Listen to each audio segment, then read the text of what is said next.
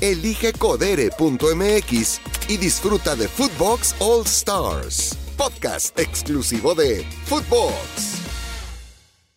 Hola, hola, ¿cómo están? Abrazo para todos. Hoy en eh, Footbox All Stars tenemos un invitado de lujo, un invitado que invoca la brujería cuando necesita de goles, cuando necesita de cobrar parlays como los de Codere, también por supuesto, que es nuestro patrocinador, el cual queremos un montón. Y eh, Alvarito Morales, ¿cómo está mi brujo? ¿Cómo estás, papá? ¿Pasó pollito? ¿Todo bien o qué? Todo tranqui, rey, todo tranqui. ¿Qué hay?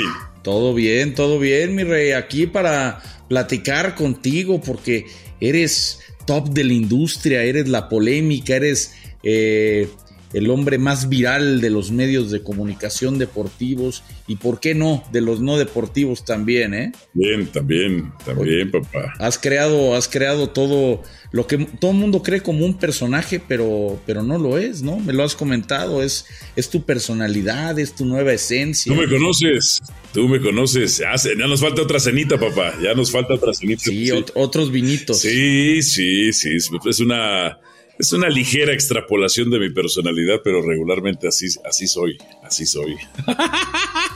Casi, casi no te cuesta trabajo eh, levantar el polvo en los medios de comunicación. Y a ver, tengo, tengo una duda. Sí. ¿Tú eres eh, anti-Messi por naturaleza? ¿Eres anti-Messi desde, desde que ganó Argentina? Eh, en Qatar hubo declaraciones polémicas de tu parte. Sí, a ver, de naturaleza, pues de nacimiento, pues no. O sea, espero que las cosas se vayan desarrollando para yo emitir una, opinión.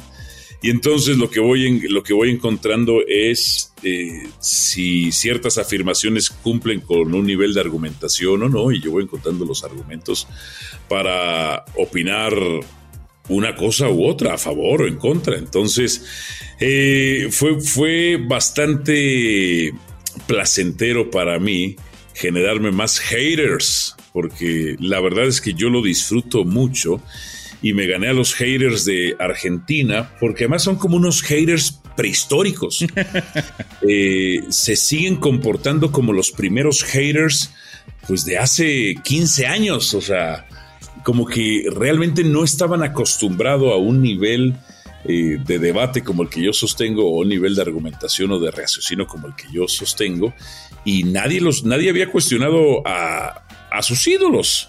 Entonces, cuando me empiezan a insultar o me empiezan, o sea, me, mandan artículos, deberías leer esto y deberías leer esto, es, son como los haters del 2007 prácticamente, o sea, digo yo, no, o sea, en México tenemos haters más evolucionados y más avanzados, o sea, o sea, el nivel de hater, hater que hay en México eh, no es tan agresivo ciertamente, pero eh, la forma en la que te insultan o la que te agreden, pues es, pues es contemporánea. Las, las, de ellos es realmente del pasado. O sea, ellos están, muy atrasados, están muy atrasados todavía, incluso hasta a nivel de hate o redes sociales. Ellos son más agresivos a nivel personal. Eh, en, en, un estadio, en un campo, que en las redes sociales. En las redes sociales, el mexicano suele ser muy agresivo con prácticamente cualquier tema, ¿no? O sea, dices blanco y eres un pendejo porque es blanco, es negro y porque es negro, y si es rojo también.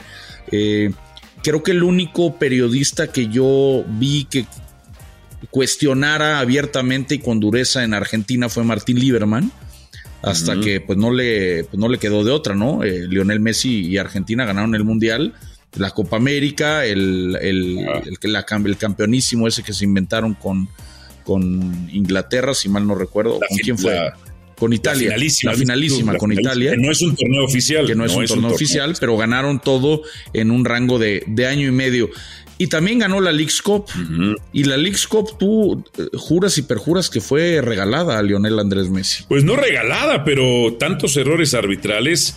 Eh, mira, como diría un, este, un político mexicano, no tengo pruebas, pero tengo muchas dudas.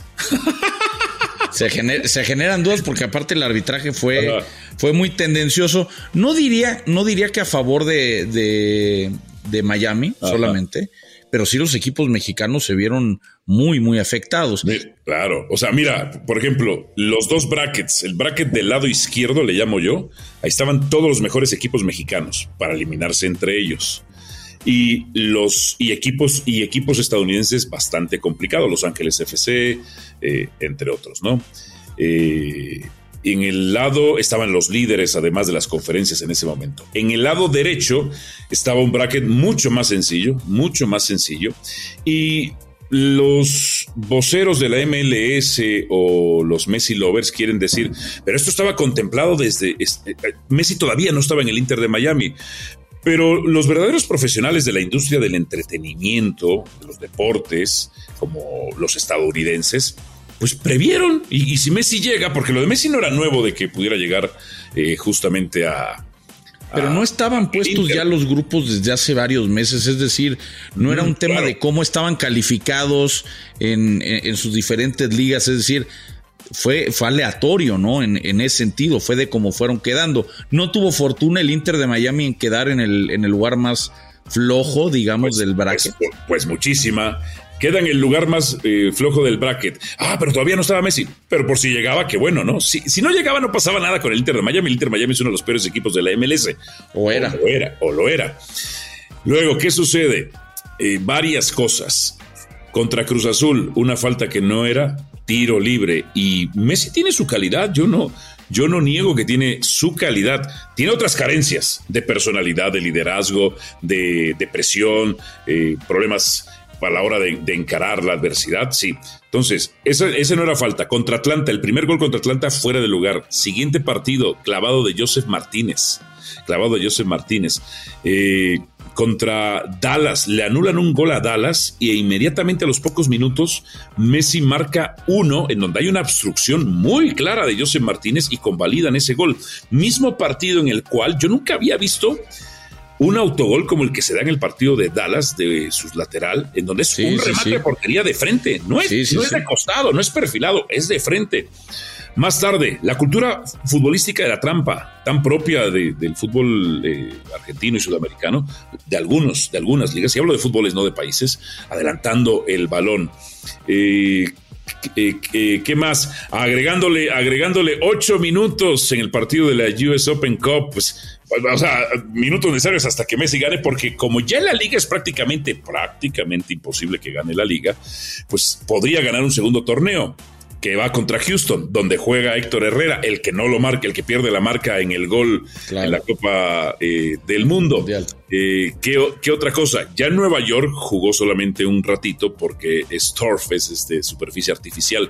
Y mi compañero John Sutcliffe había mencionado de que él no iba a estar jugando en superficie artificial. Eh, es que por contrato se supone que Messi pone que no juega en, en campo sintético. Y es que es más normal lesionarse en campo sintético. ¿Qué hubiera pasado? Que se lesionen los otros, ¿no?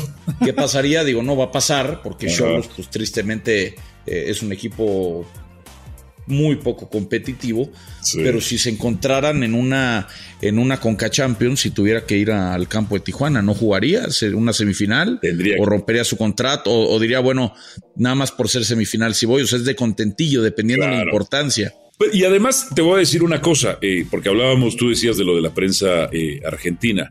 Yo tenía, yo tenía referencia de la prensa argentina eh, del 94 al 96, porque yo admiro a un narrador, creo que es el único narrador argentino que realmente me gusta, Marcelo Araujo, que ya se retiró. Todos los demás me parecen pasadores de lista. Que es de hace varios años, Marcelo. todos los demás me parecen pasadores de lista, que es su estilo, es su manera. Eh, entonces, eh, la prensa argentina, yo le perdí el rastro, pero por ejemplo, siempre están en este límite de tener el contacto y la amistad con el atleta para que den notas o no. No sé lo que hacía eh, Lieberman ni lo que hacían eh, otros. Tuve una oportunidad de, compartir estudio y programa con Lieberman para nuestra aplicación de, Star Plus. Pero últimamente me enteraba de que él era pues un anti-Messi o uno de los críticos de Messi. Sin embargo, no les quedó, me fui dando cuenta tuve que volver a ver quiénes, quiénes eran los referentes de, la prensa argentina y me di cuenta, me mandé, mandé, a hacer una investigación en donde criticaban a Scaloni, criticaban a Chiquitapia y criticaban a Messi algunos. Y conforme avanzaba Argentina, con los penales que no debieron marcársele, mientras avanzaba Argentina, estos, estos se vieron obligados a cambiar su discurso.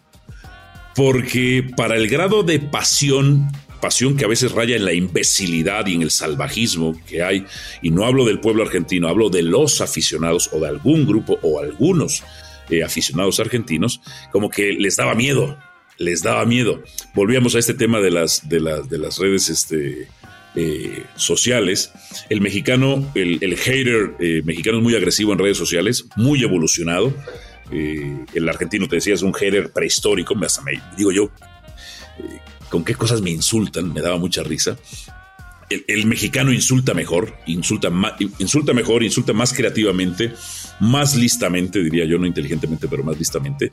Y los insultos de, de los aficionados argentinos, yo decía, estos son niños de primaria, o sea, en realidad creen que yo me voy a molestar con eso. Decían, domador de pizza de cuatro quesos. ¿Qué es domador de pizza de cuatro quesos? No jodas, te vas, te vas a Alvarado, Veracruz, y ahí, ahí te dan doctorado en decir groserías. O te vas a, a, Macuspana, Tabasco, y tienes posgrado en decir groserías. Nosotros somos extraordinarios los mexicanos para ofender. Eh, o me decían, ya ves que. dientes, ¿no? Sí, este. Eh, entonces yo decía, tomado pizza de. O me decían culo roto, y yo, ok, y luego eh, eh, sos, sos y, luego tienen, tienen, tienen groserías, evidentemente, que pues como yo no entiendo qué significan, pues menos, te afectan menos. menos. te afectan, ¿no? O sea, menos te, repercuten en absolutamente nada, pero me daba mucha, mucha, mucha risa. Son, son mis haters, hoy día son mis haters más enganchables, de todos se enganchan, es fascinantemente, pero por ejemplo, cuando estuve allá en Qatar, como me pasaba con los, los haters de Chivas y los haters de Pumas, este, y un, señor me dijo, y sos re malo, eh, pero ¿me puedo tomar una foto con vos? Sí, señor, no tengo ningún problema. O sea. Pero no te pasa mucho eso, Álvaro. A ver, a, mí me pasa. Todo el tiempo. El otro eh, día en la cafetería fue decir, oye, ¿cómo le tiras a Messi? ¿Pero me puedo tomar una foto contigo? Yo, sí, güey, no, tengo broncas. Este, arrodíllate y no la tomamos. Te mientan la madre, te mientan la madre, pero cuando te, te conocen, algunos eh, te piden la foto, ¿no? Te mientan la madre en, el anonimato, ¿no? Claro, eh, claro. Es como funciona. Ahora, volviendo al tema de Messi para ti Messi qué lugar tiene en la historia? O sea, porque para mí el tercero. Porque está, está Pelé, está Maradona, está Cristiano, hay quien eh, nombra a Di Stéfano, casi nadie lo vio jugar de los que estamos en esta generación. Otros te hablan de Cruyff, otros te hablan de Platini o de Zidane, de Ronaldo Nazario, Ronaldinho. Pero ¿cómo evaluar en, la mente de Álvaro quién es el mejor? Porque puede ser por trayectoria, puede ser por, por, lo que han logrado, por lo que han ganado, puede ser por su prime ¿Cómo, los evalúas? Bueno, hay varios departamentos. La técnica, la técnica individual, la, el factor psicológico y mental, la influencia, la influencia que tienen este, en los clubes, la cantidad de títulos, las estadísticas individuales, eh, por, por, supuesto, eh, la resiliencia y la eh, capacidad de remontar y, e imponerse a la adversidad. Eh, las características físicas, por, supuesto, entre otras cosas. Entonces, Cristiano Ronaldo es un tipo que mide casi dos metros. Él debería ser defensa central. Y es un, y es un tipo, pues, que tiene un control histórico, una recepción histórica, manejo de las dos piernas, buen cabeceo, por supuesto, generación de los espacios, eh, generación de oportunidades, gol y asistencia. Y una de las cosas con la cual los Messi lovers quieren criticar siempre a Cristiano, que además me parece una estupidez, es que es un goleador. Y entonces yo me pregunto, ¿la primera etapa de Cristiano Ronaldo en el Manchester United no la vieron? ¿Les, les pasó de largo? Solo dicen estupideces. Por ejemplo, Messi es, no es superior con las dos piernas. Es muy bueno con una, no es.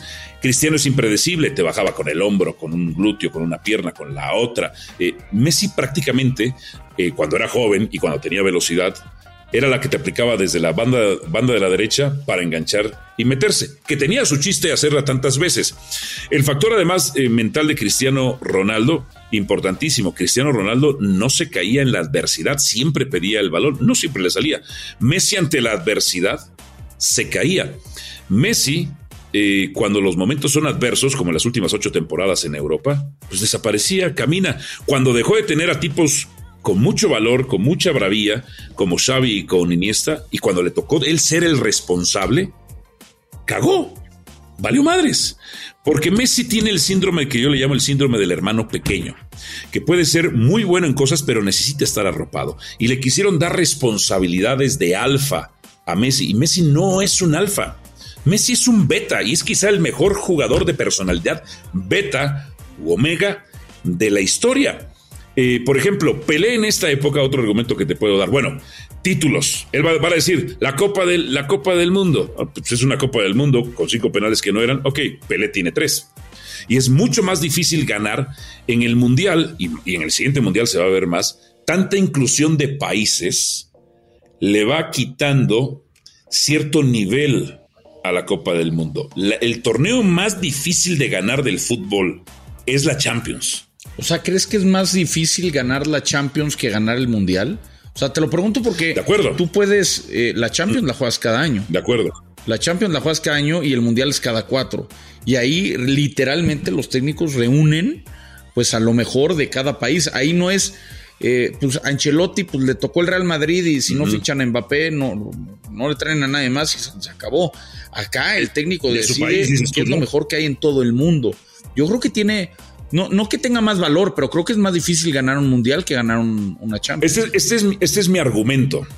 En las, en las Copas del Mundo, en fases de grupo, y más que se está abriendo, pues te enfrentas a equipos realmente muy débiles. Y ojo, me van a decir, en la fase de grupos también te enfrentas a equipos de Grecia. Tiene su dificultad, pero a partir de los octavos de final, te estás enfrentando siempre a Real Madrid, Manchester City, Barcelona, eh, eh, ¿qué, otro? Eh, Bayern Múnich, Liverpool ese nivel de exigencia en la fase eliminatoria, en la fase ya de eliminación de Liverpool, París, no lo tiene, no lo, tiene, eh, no lo tiene la Copa eh, del Mundo.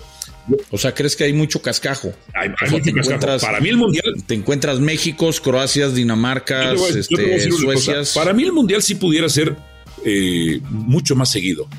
Creo que cuatro años le da una expectativa comercial bastante interesante, pero creo que pudiera, yo, yo no me oponía a lo que Blatter decía de cada dos años. O sea, tú estabas a favor de cada sí, a, favor de cada eh, dos años por lo menos, o de reestructurar cómo hacer las copas del mundo. Entonces, pues eh, en esta libre competencia que hay en la UEFA Champions League, pues tú tratas de obtener a los mejores jugadores del mundo. Los tenía el Barcelona, los tenía el fútbol inglés, los tenía el Real Madrid, los tiene Alemania. Eso es mucho más complicado. Lo que hizo Cristiano de ganar de manera consecutiva las tres, eso es maravilloso. Eso es maravilloso. Ni Messi lo, lo ha hecho. Eh, ¿Qué otra cosa? Eh, te iba a decir, por ejemplo, eh, Pelé en esta época, Pelé en esta época. ¿No sería Cristiano Ronaldo? Pudiera jugar pudiera jugar. O sea, podría jugar, por supuesto. O sea, en la, en la época de Pelé, tú ves los goles de México 70, la final. Sí. Eh, y, el, fútbol era mucho más lento, los jugadores estaban. Eh, no, no, no que fueran débiles, pero mucho más bofos, por decirlo de alguna manera. No estaban tan fuertes, a diferencia de Pelé que marcaba marcaba diferencia. Entonces tú pones a Cristiano y a Pelé por encima de Messi. Por encima de Messi. A Pelé lo golpeaban muchísimo. Pelé entrenando en esta época seguiría siendo un fuera de serie. Eh, Messi, en la época de Pelé, con los carniceros que había, aunque decían jugaban a taxistas. Bueno, pero eran muy lentos. Muy lentos. Pero al primer golpe Messi se hubiera ido como perro chillando, perro atropellado. Igual te lesionan y, no había la medicina tan avanzada como ahora. Además, eh, Maradona en esta época pues no habría podido jugar, ¿no? Con sus adicciones lo habrían cachado a la primera. inmediatamente. Ahora, proclive la trampa porque además el que da a conocer que en 1990 hicieron trampa con las cantimploras con anestesia es el propio Maradona en un programa. O sea, yo hablo, por eso no hablo del país, no hablo del país, pero sí hablo de la cultura futbolística de la trampa que hay en Argentina. Y eso les molesta, que les restriegues en la cara lo del 78, las relaciones que había del poder de la dictadura entre las dictaduras de Argentina y eh, Perú, el intercambio de presos políticos, el intercambio de toneladas de alimento cuando alguno de esos pasaba por eh, la hambruna, las declaraciones de los propios jugadores, eh, las revelaciones de los propios jugadores de cómo la dictadura va y se, y se pierde un partido que no podía perderse de esa manera, pues claro, es el 78, es el 86, la trampa de la mano de Maradona más su, dopaje, el 90 donde intentan, por supuesto, y ahora cinco penales que no eran. Fue la peor. Mira, el Mundial de Rusia, el bar funcionó bien. Ahora ni funcionó el bar en Qatar funcionó para lo que para lo que quisieron. De hecho, en, un partido de México quedó la mano, ¿no? En, el partido contra Arabia Saudita que, que parece levanta la mano. Ahora, hablando de Ronaldo y de Messi, eh, ya nos dices tú que en tu opinión Cristiano Ronaldo es, es, superior a Messi en la historia. Pero la Liga Saudí. la historia del Real Madrid, imagínate, del, eh, por supuesto, de la historia. Contra el mejor, contra el mejor del Barcelona, que es uno también de los mejores de, de, la historia. Pero la Liga Saudí, que se ha llevado a tantos jugadores, pero que los conglomeran en cuatro equipos: el Al Nasser, el Al Ittihad, el Al Hilal y, otro que se me va por ahí. Eh, y del otro lado, la MLS, que tiene un modelo de negocio completamente diferente. ¿Cuál es más competitiva? ¿La Saudí o la MLS? La Saudí, porque Cristiano está inspirando a las estrellas europeas a irse a esa liga. Incluso hay hasta versiones periodísticas de que UEFA consideraría, pues, invitar a estos cuatro equipos a la UEFA Champions League. Son cuatro, pues ahí tendrían hasta un grupo. Para el siguiente, para el periodo 24-27, ¿no? porque fíjate la, fíjate la doble moral que hay al respecto. Si la Premier League se lleva a los mejores jugadores del mundo, ¡ay, aplausos a la Premier League! Como el, mundo, como el mundo árabe está tan satanizado por Occidente y sus intereses políticos, si lo hacen los árabes, ay no, están mal, están rompiendo la economía, las finanzas, no. Pero si lo hacen los ingleses, que históricamente, históricamente con piratería y colonización, han sido eh, tienen actitudes reprobables históricas en cuanto a sus decisiones políticas y la intervención en otros países, hay una doble moral. Qué bueno que lo está haciendo eh, Arabia, va teniendo cada vez más nivel. Y todos los Messi lovers que decían la Liga de los Camellos, Hoy no dicen que la MLS es una liga de la hamburguesa. Y ojo, es espectacular porque tiene, en el concepto de negocios parece que está diseñada para tener porteros y defensas malos a propósitos, pues con todo el tema del límite eh, salarial. La MLS es como la WWE, es un espectáculo que no es realmente fútbol. Y hoy está brillando Messi ahí, con muchas prerrogativas arbitrales de los rivales y otras tantas cosas, que no lo estaría haciendo en Francia, en donde fracasó, en donde invirtieron y confiaron en él para que ganara la Champions. Y no pudo, porque el señor solo camina. Una vez, eh, hace que, ¿qué será? Dos, tres meses, pasamos unas imágenes de Sport Center. Creo que fue un partido de Copa del PSG y los compañeros le daban todas las pelotas a Messi. Y Messi se deshacía de ellas. No las quería porque no tiene ese valor, porque no tiene ese liderazgo. Y eso les arde que si yo se lo señale. Les arde. Y ¿saben qué? Lo voy a seguir siempre. Lo voy a seguir haciendo siempre, hermano. ¿Crees que, ¿crees que vayan a hacer alguna, alguna competencia para ver más de, de Cristiano y Messi? Es decir, que el MLS y Arabia Saudita hagan, no sé, un torneo de verano eh, partidos amistosos en Estados Unidos, en Arabia Saudita. Imagínate llevar a, Riyadh eh, al, Inter de Miami, ¿no? pues mira.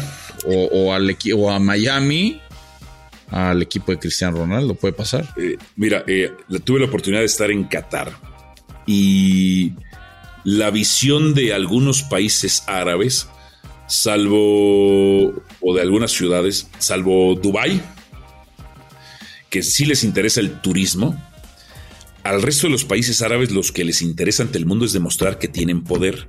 Y una de las actividades que forman parte de un discurso de poder, que lo ha hecho Estados Unidos, lo ha hecho Alemania, lo ha hecho la Unión Soviética, lo ha hecho Cuba, es a través del deporte. Ya lo hicieron con el golf, con la de los... Se abrieron ahí la... Liga 54, ¿no? Exacto. La, la 54. La, el PGA tuvo que arrodillarse y decir, güey, pues nos unámonos, porque me vas a romper la madre. Y lo sabes, sí te voy a romper la madre con billete, con el billete que tú no vas a poder, porque tienen tantos, eh, tanto petróleo y tantos recursos naturales que el dinero no es un problema para ellos. Después del golf, yo no dudo que metan estos cuatro equipos a, torneos europeos, dos, que se haga algo para volver a enfrentar en esta narrativa que ha sido maravillosa, yo no lo niego, ha sido maravillosa, Cristiano contra Messi, y hasta he oído, hermano, que van a hacer algo con el básquetbol.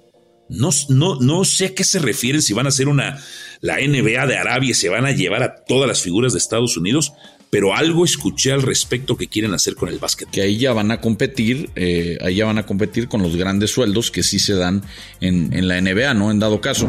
Perfecto, Alvarito. Oye, vive la experiencia Codere haciendo tu primer depósito, recibiendo tu bono de bienvenida y jugando en tus deportes favoritos. Es la recomendación que te doy porque tu amigo el pollo son. Ahora, cambiando y, y dejando de lado lo de Cristiano y lo de Messi, eh, ya te has eh, manifestado desde hace algunos años como un americanista recalcitrante, has abandonado al, al Cruz Azul y, por eso quisiera preguntarte, ¿cómo, ¿cómo calificas las últimas temporadas del América?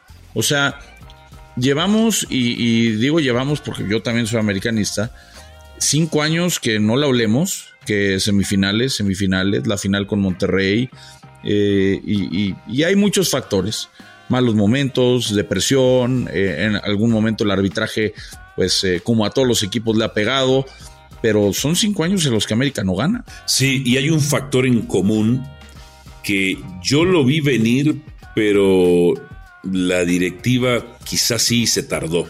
Debería de existir una estadística que se llame sensaciones de peligro, así como hay oportunidades generadas. Hay una que se debería llamar sensaciones de peligro. ¿A qué me refiero? Con Miguel Herrera, con, en las últimas, la última parte de Miguel Herrera, de Solari y también con el Tan Ortiz, al América le generaban muchas sensaciones de peligro, llegadas peligrosas que no se veían capitalizadas, porque de hecho en el periodo de Solari y en el Tan Ortiz los números a la defensiva decían que no recibían tantos goles, pero eso no quiere decir que no hubiera sensaciones de peligro. Le generaban muchas sensaciones de peligro. O sea, ganabas, pero el aficionado estaba medio al borde del asiento también del sufrimiento. Y ahora sí se han capitalizado esas sensaciones de peligro. Esas oportunidades generadas por el rival se han capitalizado. Eh, los errores defensivos, eh, no se cierran bien los partidos, una gran, un grueso de los goles en contra del América son después del minuto 80. Eso es, eso es el un nervio, problema. ¿no? El nervio que El nervio. eh, es personalidad ahí de los jugadores de medio campo. Porque, por ejemplo, yo me acuerdo de los Reyes, digo, claro, en otros, en otro tipo de equipos, pero pues los Reyes, los Reyes eran buenos. En América no han sido buenos. El hueso, el hueso en otros equipos ha, ha lucido. En América no lucía el hueso. Eh, Araujo. Araujo me parece, me da tristeza lo de Néstor Araujo porque Jugaba bien en el Celta de Vigo. jugaba bien el Celta, pero luego ya dicen que jugaba porque pues era de Bragarnik y pues el Chacho Coudet también era de Bragarnik, si no, no jugaba, ¿no? Este, y, y- y ahora en América, mal, mal. Entonces, todo eso, por ejemplo, Cáceres. Se pierde una CONCACAF por Cáceres, también por una regla estúpida, por la, intervención habilitaba el fuera de lugar con el Vasco Aguirre. Eh, Cáceres, Reyes, ahora los errores. Emilio, Emilio Lara, eh, hace tres torneos andaba bien, hoy está desaparecido Emilio Lara, no le va bien, el partido contra Necaxa, pues, se le van las marcas ahí, los perfiles. ¿Qué, qué otra? Luis Fuentes, pues es un veterano, sirvió lo que tenía que servir, Luis Fuentes ya no. Kevin Álvarez, pues ahora se hace expulsar y aunque es quizá el líder, Pero iba bastante bien. eh, y no solamente en defensa, sino al ataque también. sobre todo en ataque, Yo- ¿no? Diría yo. Yo creo que es más un atacante. O sea, su contribución ha sido más en ofensiva que en defensiva, la de Kevin Álvarez. Es, ese es crack. Ese es crack. Pero hoy se está capitalizando. Hoy esos, esas sensaciones de peligro que se generaron antes y no las clavaban, hoy las clavan. O sea, por ejemplo, con Monterrey, más allá de que Viñas tuvo una, eh, una acción de Giovanni, más allá de la cuchillada de César Rayamos y, y- y del VAR, pues hay un error de Jorge Sánchez terrible Oh, garrafal. garrafal. Luego, eh, las eliminaciones con Pachuca, errores puntuales, aunque Marco Antonio Ortiz Nava marca un penal que no debió marcarse, entre otras cosas, y falta de capitalización en, la- en ataque, unas que tuvo Diego Valdés, otras de Henry, otras de, eh, de Viñas. Hoy, hoy los defensas, creo que siempre supimos lo importante que era tener buenos defensas. Hoy hay que revalorizar cuánto vale el sueldo y el salario de un defensa. O sea, hoy un defensa es, o sea, es, es como dicen en la NFL, construyes de atrás para adelante. Porque, porque América, América no tiene problemas adelante, incluso en el partido contra León. Pues América pudo golear o pudo ganar, ponte uno golear, pero sí pudo ganar las que genera Brian Rodríguez, que no capitaliza bien, la que tiene Fidalgo, que la vuela, eh, entre otras cosas. Eh, sí tuvo oportunidad. Falta de contundencia arriba que se ve reflejada abajo, con también la falta de contundencia que en las áreas es donde, donde se ganan los partidos. Antes de pasar una dinámica muy divertida, te voy a hacer eh, dos preguntas más. Tres preguntas más rápidas. La primera, ¿te han buscado de otros medios? Sí, la segunda varias veces. Y ahorita nos dices, ah, a ver si nos puedes decir quién. La segunda, ¿quiénes son tus tres analistas favoritos y tus tres relatores favoritos de los medios mexicanos? Y una meta que te falte por cumplir. Bueno, la primera, sí, en 2000, cuando Luis Omar Tapia se va a TV Azteca, Luis Omar me, este, me, dice, me dice, quiero, o sea, me agarró de sorpresa un día me dice, acompáñame a TV Azteca. Luis Omar Tapia habrá estado en 2006, si mal no recuerdo. Sí, 2006. Me dice, vente, acompáñame a cobrar, a cobrar una cosita. Y vamos, y me mete hasta TV Azteca. Me mete hasta TV Azteca. Y le hace la. Y me, varios de ahí de TV Azteca, pues de sus vacas sagradas, me ven. Y, y, Tapia, que es muy. Este, eh, buena onda, es muy chistoso, muy llevadito, le dice, ya me lo voy a traer acá. Y me presenta a uno de los que en ese entonces eran nuevos directivos de deportes, no recuerdo su nombre, no era la, no era la Tapí, no era Marín, no era, no era Garay. Y a mí me agarra así sorpresa, me dice, tráetelo, porque TV Azteca quería hacer una versión de Sport Center, era una de las ideas que tenía. Luego, en 2017, me busca eh, Televisa, previo a la Copa del Mundo de, de Rusia, ahí me busca Televisa me, me busca el, mando, el mando de John, de John de Luisa, eh, a través de un muchacho Andrés, que me caía muy bien, Andrés Galicia. Galicia. Buena onda. Él, eh, Andrés es el primero que me habla y, me dice, nos interesas. Eh, no se dieron, no se dieron. Y luego el previo 2022, 2021. Sí, en 2021, porque son años enones. En 2021 yo tengo negociaciones con La Bomba, me trató muy bien, tipazo, y con un chavo venezolano de nombre polaco, Oleg, con, ellos. No sé, eh, vinieron cambios en Televisa porque sí me doy cuenta que pues hay demasiados cambios en Televisa, ¿no? Entonces, puedes, Constantes. Entonces puedes, puedes, puedes, puedes, puedes negociar con uno. Y renegociar pues, después y renegociar. Y ya después ese, ese no está, ¿no? Ya después ese no está. Eh, te pueden, te pueden llevar, te pueden llevar como figura y luego pues cambian de director, cambian, cambian los ejecutivos y pues te llevaron como figura y luego ya no, ya no lo eres, ¿no? Eh, ya, ya, tienen muchos cambios, muchos, muchos cambios. Y también en el 2017 había, hoy como que se unificaron los, los TUDNs. En ese entonces estaba dividido, estaba el grupo de John y estaba el grupo eh, de Juan Carlos. Edgar en Univision. Exactamente, eh, exactamente. Entonces, no como que al, poco tiempo incluso salió, fue la salida de John, ¿no? Pues, de, la cual salió furioso, eh, me cuentan. Y, y, sí, y sí me di cuenta, órale, pues la verdad es que, que sí, este, que sí es un tema bastante interesante lo volátil que son los puestos eh, en esa empresa. Y a, y, a, pesar de esos cambios volátiles, pues son uno de los entes preponderantes, ¿no?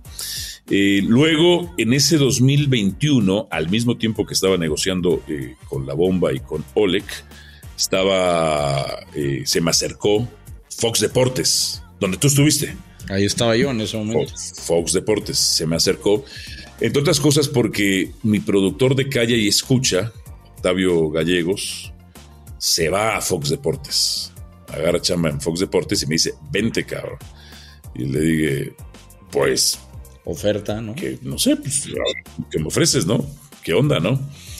Eh, y esas son las, esas son las, ofertas que yo. Son bastantitas. Que yo. si pudiera, a ver, rápido, si pudieras elegir una, o sea, si, si ESPN dijera ya no quiero Álvaro Morales, ¿a cuál se iría? de todas las empresas que hay. Sí. Si es bien dijera Álvaro, ya no te voy a renovar. Ah, la, que tuviera, la que tuviera más derechos y la, que tuviera más derechos y este y las y, y, canales deportivos como tal, porque porque TV, Azteca no tiene canal de deportes, aunque creo que administran financieramente o administrativamente y en ventas a, Fox México, no tienen un canal de deportes. Ah, bueno, abrieron, abrieron High Sports, High Sports, es cierto. Eh, mira, el único lugar en su momento, si yo no estuviese en ESPN, que ha sido mi casa y el lugar que amo durante 20 años, eh, que tiene varias cosas que me pudieran atraer no solamente el dinero, que es muy importante, sería en un primer orden Televisa y en un segundo Fox Deportes, en, ese sentido. Pero bueno, ninguna, ninguna de esas dos pues me ha dado lo que, lo que tengo en ESPN. Porque a la hora de negociar, sobre todo en ese 2021, y eso siempre voy a estar agradecido con, con, con mi líder, Armando Benítez, que es un genio de esta industria, genio de esta industria, eh, realmente fue siempre mi empresa fue la que más pujó por mí. Quédate, vente, que estábamos, te queremos. Órale, dije yo. Me mostraron, me mostraron mucho amor. El amor, el amor siempre, siempre viene bien. Sí, Siempre viene un, cariñito, una palmadita en la espalda. Oye, y de los eh, analistas y, relatores, ¿quiénes te gustan más? Eh, de los analistas, de los con los que yo he trabajado, dices tú o en general. No, de, del medio. Mira. Puedes o no haber trabajado con ellos. El, analista con el que mejor, o sea, mi top uno, el con el que yo siempre trabajaría, o sea, es este Juan Carlos Gabriel Danda. Juan Carlos Gabriel Danda. Con él me tocó narrar la temporada del, Chicharito cuando fue al Bayer Leverkusen. Y entonces la química que yo tenía con Juan Carlos no la he desarrollado con nadie más. De hecho, Juan Carlos es uno pues, de, mis mejores amigos en esta, industria. Incluso tengo un programa de radio con él para Estados Unidos. Eh, e, e, es, con el que mejor me, me este, yo eh, acoplado, eh, llevado con él. otros con los que he trabajado, pero en radio, eh, se, llama, eh, se, llama, profesor Enrique Contreras, que fue auxiliar de la Volpe, pues se ve el fútbol de una manera brutal. Eh, Beto Valdés, me acoplé muy bien con Beto Valdés, con Beto Valdés cuando estábamos, yo hice un proyecto de radio digital y ahí estábamos transmitiendo algunas cosas con Beto Valdés. pero bueno, de los que hay, de los que hay ahora, eh, a ver, analistas de fútbol. digamos, por ejemplo, hay cosas de, hay cosas de Osvaldo que me gustan. ¿Qué cosas me gustan de Osvaldo? Osvaldo se ve que llega preparado a una transmisión, te da datos, no solamente su análisis cualitativo, sino va preparado con alguna historia. Eh, eh, me gusta incluso que es bastante tendencioso a favor de las Chivas Rayadas del Guadalajara. Me da mucha risa cómo es tan tendencioso a favor de las Chivas Rayadas del Guadalajara. Pero es parte del negocio. Atrae, engancha. Hay cosas del Kikín eh, que me gustan. El Tato Noriega, fenomenal, me llevaba con el, con, el Tato Noriega. Me, gustaba mucho cómo, lo hacía. O sea, ningún narrador, ningún narrador puede desperdiciar al Tato Noriega. Ningún narrador puede eh, tratar de destrozar o opacar al Tato Noriega. Sería de imbéciles, sería de egocéntricos. O sea, la verdad es que el Tato Noriega eh, eh, creo que es uno de los mejores compañeros de equipo. Nadie puede ser malo con el Tato Noriega. Nadie puede ser malo con el Tato Noriega. ¿Y relatores? Relatores. Mira, ahí te va. El que, has trabajado con muchos. Eh, sí, el que más me ha gustado a mí, que sí me. Yo era un adolescente, estoy hablando de 1994, eh, de 94 al 98 más o menos lo escuché. Creo que para mí, Marcelo Araujo, eh, que además es, es, su nombre artístico, él se llama Lázaro y tiene un nombre rarísimo, apellido judío. Me hubiera quedado con Lázaro. Es, que es Lázaro Ventrechovsky, una cosa así, como Junino, una cosa así. Eh, creo que e, él me dejó muy marcado porque era, era entretenimiento, era alegría, era felicidad, no era esta seriedad, este aburrimiento. Eh, yo creo, yo fíjate, identifico tengo como tres tengo bien escauteado los narradores de cada país. La mayoría de los narradores argentinos son este, pasadores de lista. La mayoría de los narradores en México son como contadores de historias, son, son narradores más de equipo. O sea, narran dos, tres acciones y pasan mucho la palabra, pasan mucho la palabra. Eh, creo que el que mejor lo hace en ese sentido es Orbañanos. Orbañanos eh, agarra tres jugadores, con esos detiene. Y yo creo que nadie, nadie podría estar eh, a disgusto siendo analista o reportero de cancha de Orbañanos, porque te da la palabra 400 veces por partido. O sea, yo creo que Raúl, mientras menos narre, es más feliz. Allá va la fiera. Y Boselli. Uy, Puente, ¿cómo la viste? Y le pasa al reportero, y le pasa al otro reportero, y le pasa al analista, le pasa al analista, y el partido va pasando. Entonces. Habla, platica mucho, dice. el, narrador mexicano es mucho más platicador. Y no está mal. Y no está mal, más porque es televisión. Creo que, creo que en ese sentido. Luego el narrador colombiano, creo que tiene un gran ritmo, pero a veces abusa del exceso de ritmo. O sea, apenas están saliendo con balón controlado y da. Güey, apenas va a despejar el portero, cabrón. easy, easy, easy.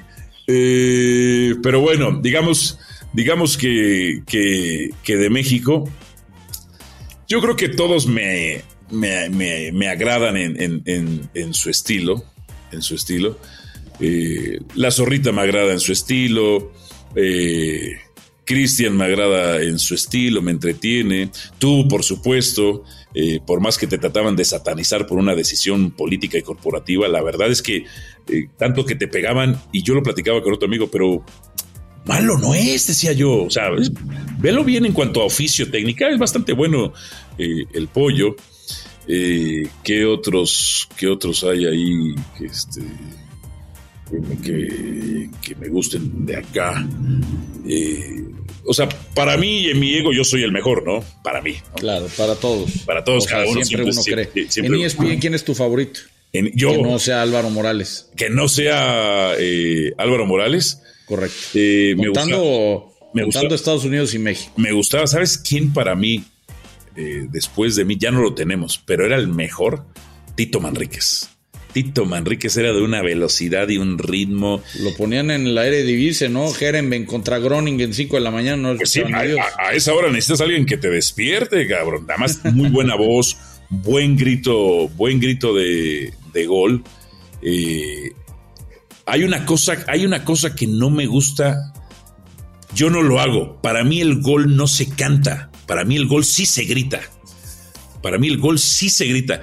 No me gusta estos narradores como que viene el disparo, hacen una pausa como para tomar aire y gol. y cantan entonado el gol. No, a mí sí me gusta 20, cuando. 20 segundos el grito gol. A mí, a mí sí me gusta cuando se desgañita en la garganta. O sea, el que haya, que haya un, un desgarre es, eh, auditivo. transmitir emoción, ¿no? Claro. Y es la emoción de cada uno, como lo vas sintiendo. Por ejemplo, eh, no, sé cómo lo, no sé cómo lo vivías tú. Por ejemplo, eh, la mayoría de los partidos pues, pasan, por, pasan por Televisa. Y gol y gol GNP, pero o sea, estás en gol y lo tienes que cortar porque tienes que meter la publicidad, yo decía. A mí me a mí no me gustaba, yo, yo, lo dije varias veces, ¿no? A mí no me gustaba, entiendo la venta, entiendo el patrocinio, entiendo el apoyo, ¿no? A, los árboles, la reforestación, eh, las córneas, todo ese rollo. Claro. Pero, y, de hecho yo lo hablé con, con algunos ahí directivos y les decía, es que entiendo la parte de la venta, pero es el momento prime del relator, ¿no? Cuando, cuando más se puede mostrar, ¿no? El grito de gol. Y, me estás cortando por el gol GNP, seguros, bla, bla, bla, bla, bla. Y entonces ya, ya la emoción ya le diste en la madre. Tú estás pasando al aficionado festejando, tirando la cerveza, quitándose la playera, abrazando al de al lado, mientras estás diciendo que vas a reforestar. Creo que hay momentos y, y ese particularmente no me, no me parece el momento. Eh, ¿Qué te falta por cumplir? Algo, algo que, que anheles, que digas, carajo, esto lo necesito en mi carrera y todavía no lo tengo. Híjole, hermano. pues ya narraste mundial, lo hiciste para radio. Sí, para radio. En, eh, aquí en México vemos por alguna razón la radio para, para novatos, ¿no? En, eh, se ponen a, los que no ponen mucho, eh, a los chavos nuevos. Y en España, en Argentina, en, Francia, en Alemania, muchos de los grandes hacen radio, viajan con buen presupuesto. Claro, mira, yo en ese sentido, y quien me da la oportunidad de narrar fútbol, el que me busca, fue Enrique Beas, cuando estaba él como director de, de W Radio. Y el tema, el tema para mí es, si quería narrar el Mundial,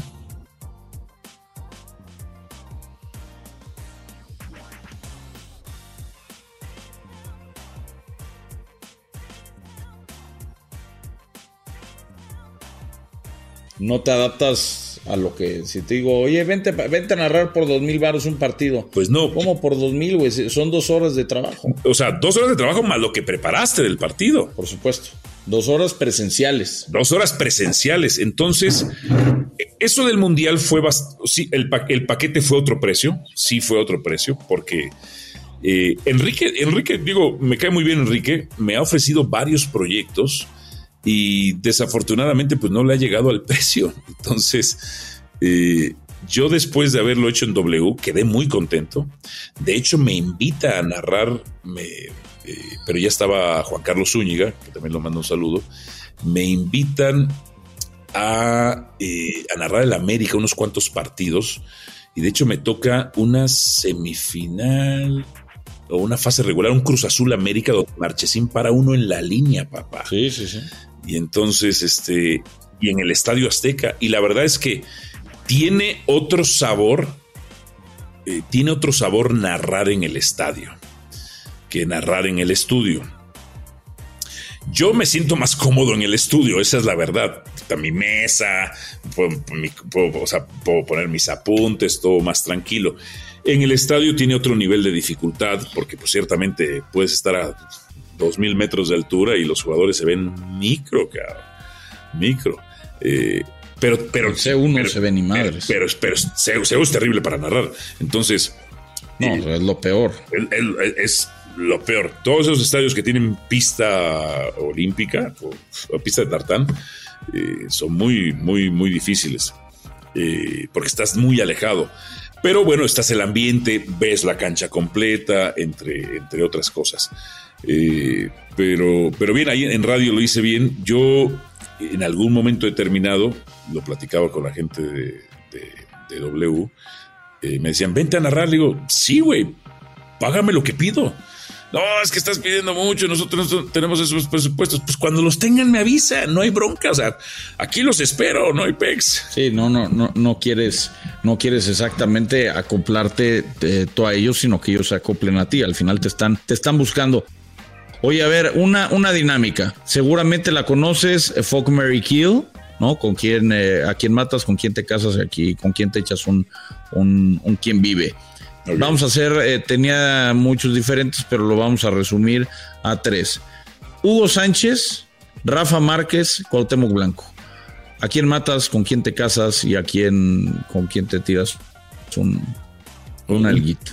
a ver, los los este bueno, lo vamos a hacer, no, no lo vamos a hacer literal así, porque no lo tienes que matar, pero puedes, puedes comprar, puedes prestar y puedes vender a uno de estos tres. Ok, el trompo me lo echo con Cuau porque se ve que va a ser bueno.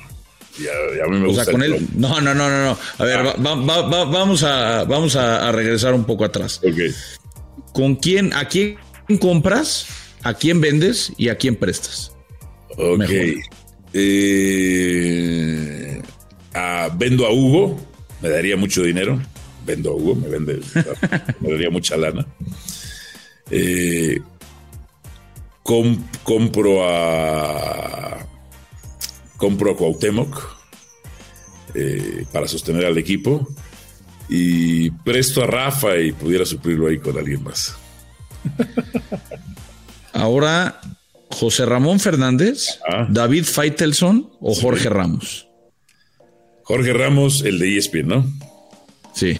Ok. Compro, me gustaría hacer un show. El otro día estuvimos haciendo cronómetro Eh, el otro día hice el cronómetro con Jorge Ramos y la verdad es que nos fue muy bien. Es un tipo muy argumentado, muy estudioso. Es quizá uno de los tipos más estudiosos y preparados y argumentados de, la industria y que entiende, entiende el show. Lo haría justamente con, con Jorge Ramos. Eh, a David lo presto a tercer grado, pues ya, ya, ya, tenemos la experiencia del préstamo. y a José Ramón eh, lo vendo a cambio de algo, derechos de transmisión o varias cosas, ¿no? Ok, ok, entonces José Ramón, José Ramón vendido, David prestado por segunda ocasión y Jorge contratado. Y del América, Chucho Benítez, Salvador Cabañas y Sague. Ok, eh, a quién compro, a quién vendo y a quién este, doy a préstamo. Compro a Salvador Cabañas, de, eh, con experiencia muy, muy demostrada en la Liga MX. O sea, le fue muy bien en América. Vendo a Chucho porque, con, porque además me lo buscarían fácilmente del extranjero y de buenas ligas y me ganaría una lana.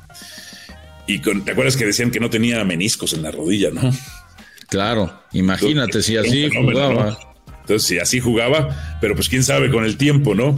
Y presto, y presto a Saguiño a cambio de una lana, lo presto al Atlante, al Necaxa, como estuvo en su carrera, ¿no?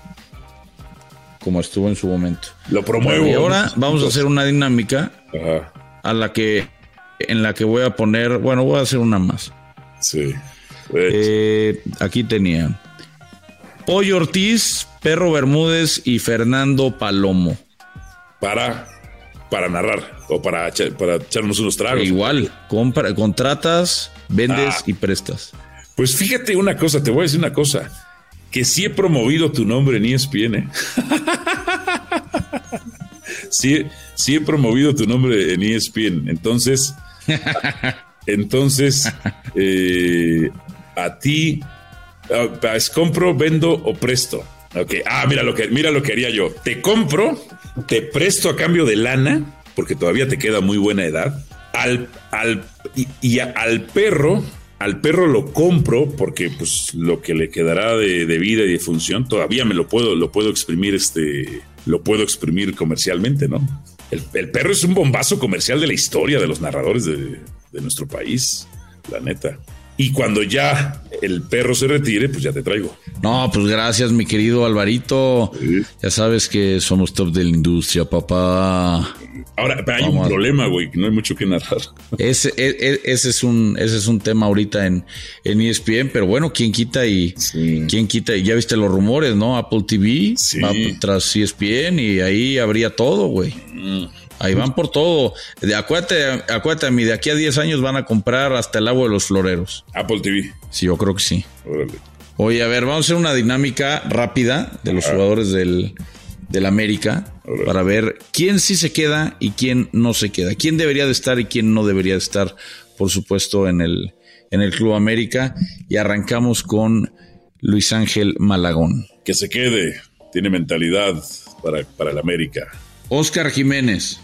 No, en lo absoluto. Su entorno le, estropea la carrera de acuerdo a información que tengo. Se, me cae se me cae del miedo cuando ya era titular en el América. Luis Fuentes.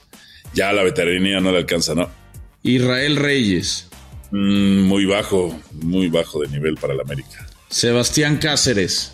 No, no debió llegar el título de la CONCACAF de Monterrey por él. Eh, Kevin Álvarez. Sí, por supuesto, las mejores defensas y atacantes de América. Néstor Araujo. No, creo que sí lo sobrevaloramos. Dicen, ah, es que juega el Celta. Pues sí, pero pues era de Bragarne y el Chacho Codé también. Y bueno. Miguel Arturo Layún. Eh, todavía, todavía debe quedarse, pero ya no de defensa, ya no de defensa. De volante, de, extremo. Sí. de volante. Aunque un partido de contra Toluca de pretemporada de interior y no lo hizo mal. Emilio Lara.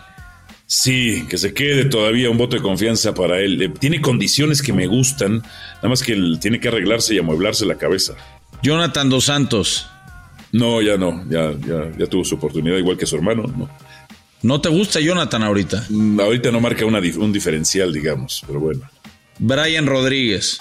No, incluso no debió llegar. Yo narraba al LAFC jugador bastante eh, limitado. O sea, las, los, los, dos duelos individuales que ganó en el último partido contra el León, pues son de esas cosas comunes en Brian, pero no capitalizan, no centra. O sea, Bruno Valdés llegaba, eh, Bruno Valdés, Diego Valdés llegaba solo para marcar y no le dio el valor. Ramón Juárez. Pues, tengo un debate de él, lo que algunas cosas que me gustaron y otras que no en este último partido, sí. Álvaro Fidalgo. No, en lo absoluto.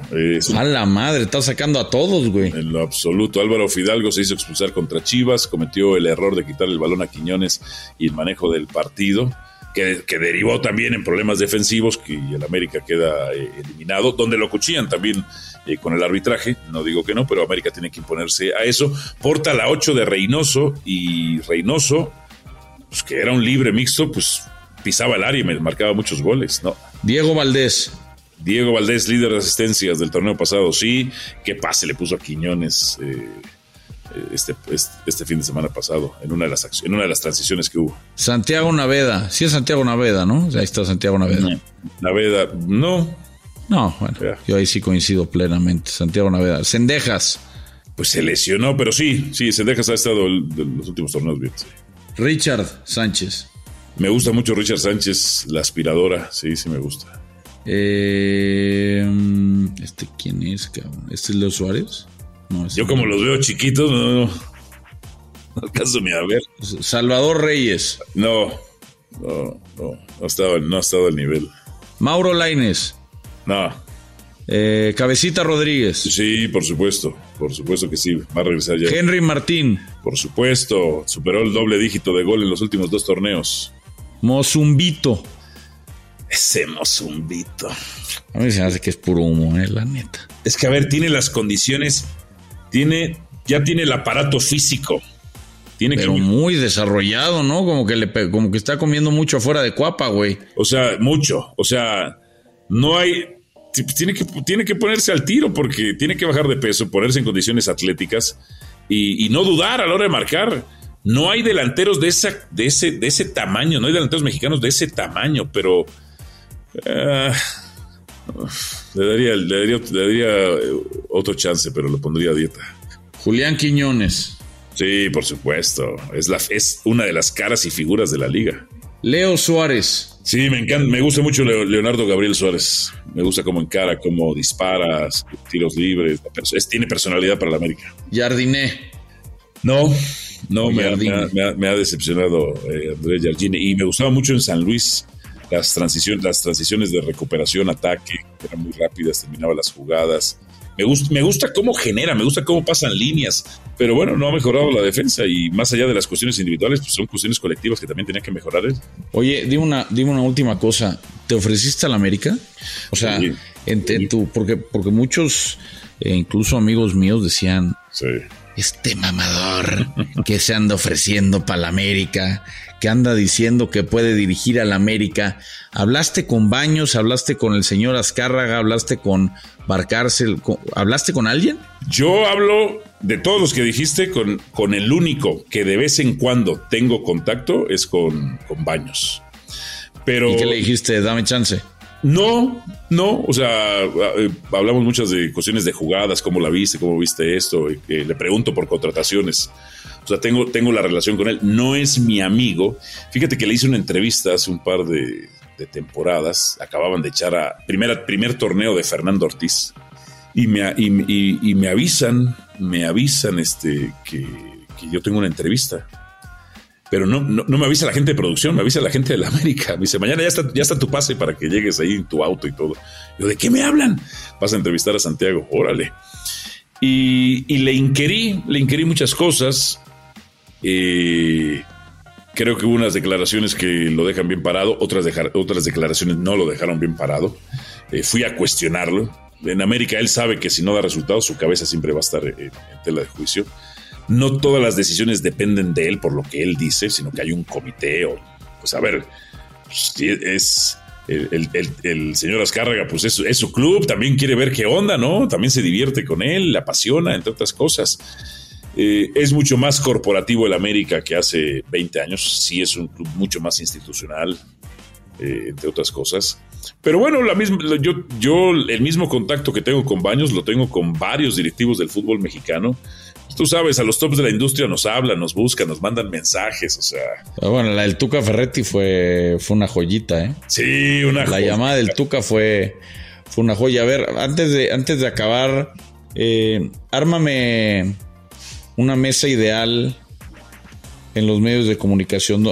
¿Cómo te gustaría debatir? Ármate un, como un picante. Ajá pero de los medios de comunicación en México. Mira, vamos a hacerla de esta manera, sin, incluir a nadie de ESPN. Ok, para que no se sienta mal, para no herir tampoco susceptibilidades. No, no, o sea, los, puedo incluir, pero el, ejercicio estaría interesante es a quién contrataría yo para, para, para picante, digamos. ¿Cuántos lugares vamos a tener en la mesa? Pues son cinco, o sea, yo y otros, y otros Tú eres el conductor, ok, y tienes a cuatro más. Tengo a, a cuatro más. Eh, Aldo Farías me gustaría. Me gustaría llevarme a Aldo Farías. Creo que entiende el negocio. Entiende el negocio. Eh, ese sería un comentarista. Un comentarista. Número dos. Ahí voy a necesitar en este draft. Necesito. Necesito a un exfutbolista. Eh, creo que me podría llevar o al Chicharito o al Ayun, que son los que ya van de, de salida creo que el, chicharito, el chicharito y el ayun tienen, tienen bastante eh, presencia mediática y le están entendiendo eh, al negocio. He, tenido la oportunidad de entrevistarlo varias veces, es muy, muy mediático. Pues el, bofo bautista me interesaría. Bofo bautista. eso dice cada cosa el bofo que es bastante. Pero bueno, primero tendría que llevar al chicharito. Entonces ya llevo Aldo Farías, Chicharito Álvaro. A Chicharito, yo, me faltan, me faltan otros, otros, este, eh, dos. Eh, me, me llevaría a Marion Reimers. Me llevaría Marion Reimers. Me gustaría ese tiro, ese duelo. Me encantaría. Es, es bastante televisiva. Eh, la animadversión pública que genera a mí me, me, me, llama la atención mediáticamente, mediáticamente para, para, llevármela. Generaría demasiado morbo esa, esa mesa. Entonces ya tendría Chicharito, eh, eh, Marión Aldo. y Aldo. Marion. Ok. Necesito, ahí necesitaría otro futbolista, hermano. Necesitaría otro futbolista. ¿Quién sería? ¿Te llevarías a Luis García? Sí, sí me llevaría a Luis García. Sí, me, a mí, a mí, a mí, a mí García me gusta cómo, cómo lo hace. Pero no, quiero algo, algo, algo más este frescón, algo diferente, algo diferente. Pero sí, sí me llevaría al ruso Samuel García. No, al ruso, al ruso no, no es, no es que me desagrade, pero yo pienso en función del negocio. Y aunque independientemente de si son buenos o no, si son buenos o malos o no, eh, es, pues este, Samo y, y Crozas no fueron figuras. O sea, yo necesito una figura. al piojo. Leyendas. Al piojo sí me lo llevaba, papá. Al piojo sí me lo llevaba. O al, al, eh, o al tuca. O sea, sería una mesa muy sui generis, muy sui generis, porque ya habríamos dos, Aldo y yo, que entendemos perfectamente el business, que entendemos perfectamente el business. Pero a ver, eh, Chicharito le entiende también al business. Quizá el piojo sí puede, sí, sí, el piojo se prende, el piojo se prende, sí, sí, el piojo se prende. Esa, mesa, esa, mesa, esa mesa estaría, además, venderíamos de, publicidad. Ahora, esa, esa, sería mi primera ronda del draft. Déjame hacer tres rondas. Tres, rondas, porque Picante tiene, tiene un elenco. Sí, tiene, tiene muchos programas. tiene el de, la, el de la tarde. ¿Ese, ¿Ese sería el de la tarde, el de la noche? No, este, para, cualquiera de los dos. Para, para, cualquiera eh, de, de los dos. Ok, voy ahora. Voy contigo. Voy contigo. Genera, tienes ya animadversión popular por naturaleza, cabrón. El americanismo recalcitrante. Eres americanista. Eres güero, cabrón. ¿eh? Ex televiso. Ex televiso. Eres del, eres del privilegio blanco, cabrón. Entonces, entonces ahí tendría al, al, primero. Vamos por un futbolista. Vamos por un futbolista. Eh, Osvaldo me gusta. Osvaldo, Osvaldo, Osvaldo me, me lo llevaría Osvaldo. Osvaldo es muy prochiva. Es muy pro Chiva. Ah, ¿sabes qué me falta? Ah, Chicharito, tenía Chicharito que es Chivas, perfecto. Eh, siempre, siempre necesito yo a alguien de Chivas. Para mí es importante alguien de como Chivas. Pietrasanta. O de Pumas, exactamente, como Pietrasanta, como Adalberto Franco. Entonces ya te tengo a ti, segunda ronda. Tengo a. Eh, ¿Quién quedamos? Alguien de Chivas. Todavía no lo elijo. A Osvaldo, ok. Osvaldo. Osvaldo, ok. Me faltan otros dos. Uno tiene que ser futbolista y el otro tiene que ser comentarista. Eh, podría ser. Podría ser. Bueno, puedo elegir a, García o Martinoli entre ellos dos. No tengo absolutamente ningún tema.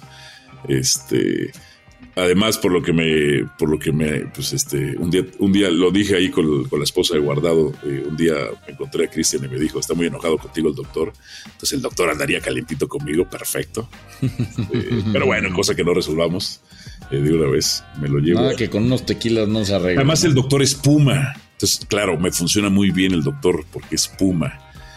Y luego, ahora, ¿sabes qué? Lo único es que tengo que balancearla. Ya tengo mucha gente blanca, güey. ya tengo, necesito balancear, necesito balancearla, necesito balancearla ya sea con este, con, con alguien de tez morena también. Yo pienso en todo, hermano. Yo pienso en a nivel todo, televisión. Todo, sí, ya vi. Eh, y alguien, alguien, alguien barrio, alguien barrio. ¿Sabes a quién entrevistaba y es bueno? Ah, ni mi negrito Santos, papá. Mi negrito Santos. Mi negrito Santos. Y además estaría bueno porque tendría ahí un americanista, un Chiva, otro americanista, un Puma. Tres americanistas, bueno, sí. Un, un Puma, aunque el doctor no sé cómo terminó, si terminó enojado en América. Este, y entonces estarías tú, García, Osvaldo y el Negrito. Mm, ¿Sabes qué? Son tres exfutbolistas. Eh, hay no, tengo que eliminar a entonces falta un comentarista. Sí, no, falta un comentarista. No, entonces ponme a Martinoli en lugar de García y, quítame, quítame al doctor. Al doctor lo meto en la tercera ronda. Entonces serías tú, Martinoli, Osvaldo, Negro Santos y yo. Esa sería mi segunda, mi segunda ronda del draft. Y en la tercera ronda. En la, en la tercera ronda del draft. En la tercera ronda del draft. Mi hermano Juan Carlos Gabriel de Anda.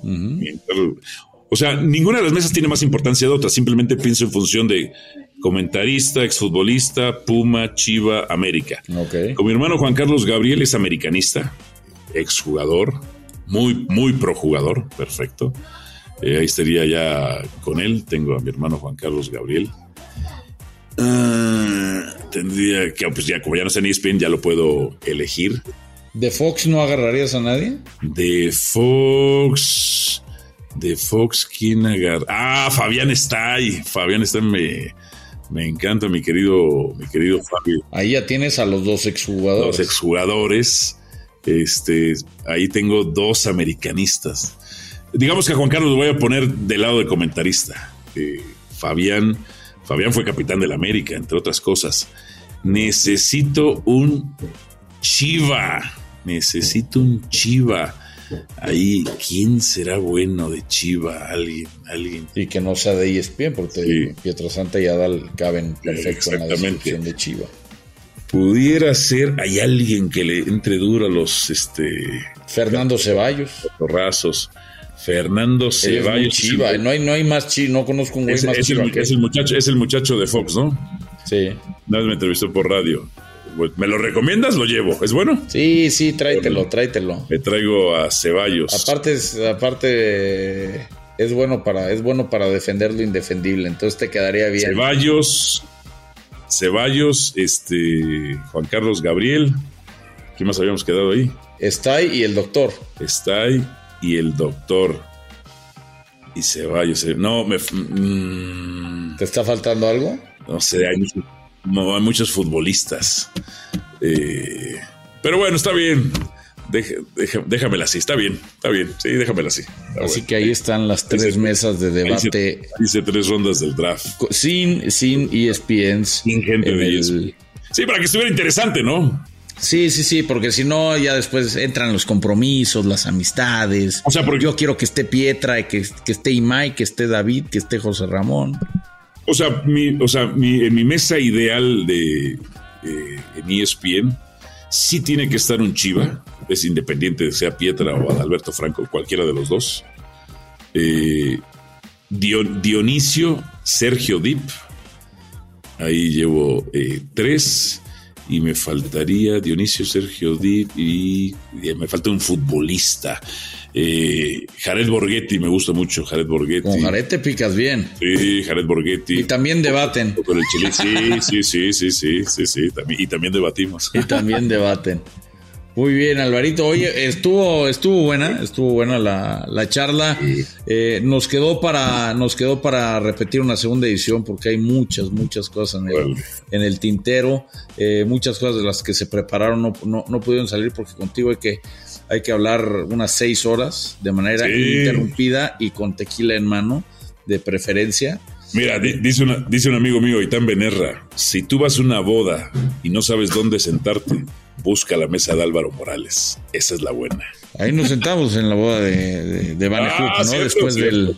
Nos, regalamos un abrazo a la, a la güera, a la cual vamos a, invitar también algún día aquí a Footbox All Stars. Bueno, hemos eh, estado en dos bodas, ¿no? En la de Sergio y en la de, en la de Sergio. Ay, en la de Sergio también se puso. Sí, estuvo buena. Estuvo fuerte, ¿eh? Sí, estuvo fuerte. Estuvo fuerte. Guadalajara sintió el rigor del americanismo recalcitrante en, esa boda. Oye, Alvarito, eh, bueno, vamos a. Eh, te pedimos que obviamente compartas, al igual que la gente que comparte este capítulo, que nos dé cinco estrellitas, por favor, en eh, Mother Soccer, en Footbox. Y te quiero hacer una invitación, porque tenemos un programa tres veces a la semana con el güero Miguel Gurbitz, con eh, Santiago Padilla, que se, está haciendo viral, un youtuber, buen amigo, buen tipo, tiktokero, es, es, un chaval, tengo que decirte que es virgen, es virgen, eh, eh, lamentablemente es algo que semana a semana intentamos reconvenirlo hacia el buen camino. Está el buen Yaca, ¿no? Que también especialista en, en, fútbol y en fútbol americano. Y ya también Fernando Ceballos junto conmigo. Así que un día de estos, a ver si la siguiente semana cuadramos eh, o, próximamente para que te vengas un día a, a Modern Soccer y echemos desmadre, porque ahí sí eh, hablamos, hablamos de todo y contra todos. Está bueno, está bueno. Lo bueno, ¿sabes qué? Va a ser que a mí, y, tú sabes que existe la fuente periodística de Álvaro Morales. ¿Ah, sí? O sea, hay reporteros. O sea, como el, como el abolpismo. O sea, a lo, no, a lo, no, no, a lo que me refiero es así como cubren América, Chivas, Pumas, Cruzul, cubren Álvaro Morales los medios también. ah, sí, están pendientes. Varias declaraciones de las que dije aquí van a salir, pero eso es bueno, eso es bueno. Está bien, está bien. Mira, somos que sean mentiras. Somos, somos poquísimos, somos poquísimos a los que a los que nos pasa. Alvarito, mil gracias por tu tiempo. Eh, ya tienes un encargo de mi parte, ya te la sabes. Ahí te dejé otro en el, en el chat de aquí, por si ocupas. Eh, nada más para que lo veas. Ok. Eh, ah, ah, ok. Ah, Eres maldito, eres maldito. Sabes, sabes, sabes del business, mi querido. acaso, no está bien craneado? Está bien craneado. Uy, pago por ver, papá. Pago por ver, Alvarito. Muchas gracias por tu tiempo. No te desconectes porque tenemos que subir esto. Si te desconectas, vale madre, le reiniciamos y como salió de huevos, la vamos a dejar. Y bueno, chavales, esto fue Footbox All Stars, una nueva temporada que tenemos preparada para todos ustedes y por supuesto con Alvarito Morales, vaya capo, vaya brujo que hay en ESPN y el cual nos pudo acompañar hoy de manera sensacional. Agradecerle a él y agradecerle a toda la producción que hizo un gran esfuerzo. Soy el Pollo Ortiz, les mando un fuerte abrazo y sigan escuchando Footbox All Stars. Footbox All Stars, podcast exclusivo de Footbox. Fue presentado por Codere.mx. Entra y juega ya. Una producción original de Footbox.